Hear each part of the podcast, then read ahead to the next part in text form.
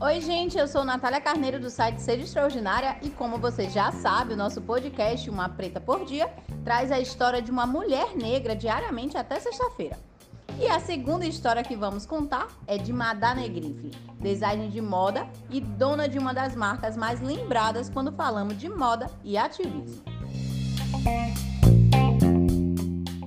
Vinda de uma família numerosa, Madá foi criada no bairro de Ondina, aqui em Salvador, até os 8 anos de idade, em meio a muitos primos, com diversão ao ar livre e muito banho de mar. A mudança da família para o bairro da Boca do Rio mudou a rotina de Madá, e foi lá que ela deu os primeiros passos na costura. Como sou filha de costureira, é, minha mãe sempre costurava à noite. E eu, como caçula, ficava ali, sempre gostei de dormir tarde, ficava ali ao lado dela, vendo ela costurar, fazendo cafuné.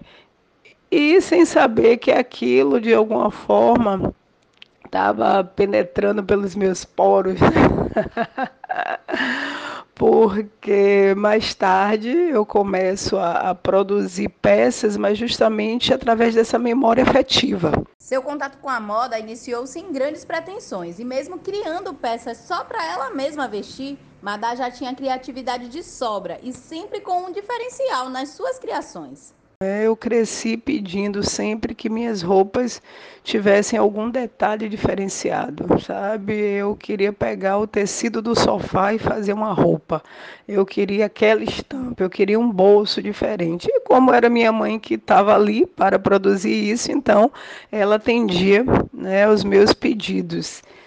E depois eu começo, minha mãe né, é, falece, e aí eu começo a procurar uma costureira no bairro para poder atender a isso que eu já tinha em mim, de fazer minhas roupas, de ter esse diferencial no que eu colocava né, sobre o meu corpo.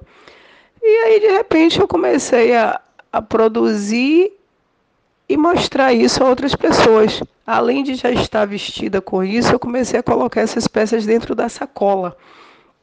E vi que houve uma aceitação para isso. Mesmo pouco, comprando ali um metro, dois metros de tecido, eu comecei a mostrar e até encomendas. Então, eu fazia, vendia e comprava mais um pouquinho para fazer de novo. Sem ter noção que o que ela estava fazendo era empreendedorismo, Madá buscava apenas uma renda extra. Uma das principais dificuldades no início era dar preço a seus produtos. Que eu não conseguia dar o preço. Sempre que as pessoas me perguntavam o valor da roupa, eu ficava sem graça, eu começava a rir, porque eu imaginava, poxa, se eu disser que custa X, eu acho que as pessoas vão dizer Olha, isso tudo, sabe, para uma roupa que não tinha embalagem, para uma roupa que não tinha etiqueta. Mas Madá também foi em busca de mais conhecimento. Fez curso no SINAC, se graduou em design de moda e fez uma pós-graduação em gestão e produção de eventos. Mesmo assim, criar o próprio negócio foi cheio de desafios. Não tinha uma etiqueta que valorizasse o meu produto, eu ainda não tinha essa identidade que eu tenho hoje, com esse nome forte que é Negrife. Eu não tinha grana para comprar o tecido, então precisei usar o cartão do vendedor na minha trajetória, precisei usar cartão de, de um amigo nessa minha trajetória também. É, quando eu fui para a loja, eu não tinha estrutura, eu não fui para o banco tomar empréstimo, então eu entrei na loja justamente com o que eu tinha, que era um arara que eu já tinha em casa, com cabide plástico, com um ventilador, com um sonzinho né, que ficava também na minha casa. Então foi tudo muito de maneira improvisada. O aprendizado do dia a dia, a conquista do seu público-alvo e muito trabalho lhe ajudaram a ganhar o mundo. E eu digo isso literalmente. Rio, Belo Horizonte, Espírito Santo, Rio Grande do Sul, sabe? Sair aí Brasil afora mostrando meu produto. São Paulo, Rio. Então, e depois com ousadia de sair daqui para os Estados Unidos, fazer um, um desfile em Nova Orleans e também em Nova York. Ao trazer um produto voltado para as mulheres negras e ajudá-las a elevar ainda mais sua autoestima, a Negrife prova que moda também é uma forma de ativismo.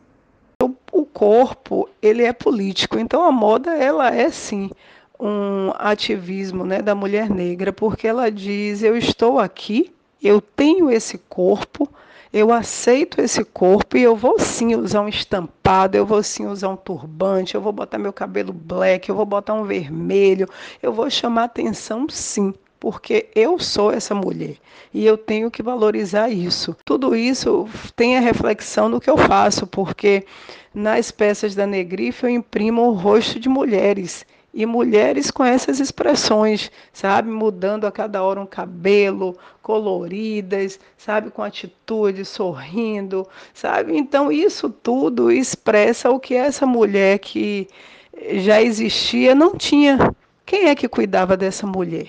Quem é que contemplava essa mulher com o seu corpo? Com uma história inspiradora, Madá deixa um recado para todas as mulheres negras. Eu carreguei sacolas para que minha filha pudesse carregar livros.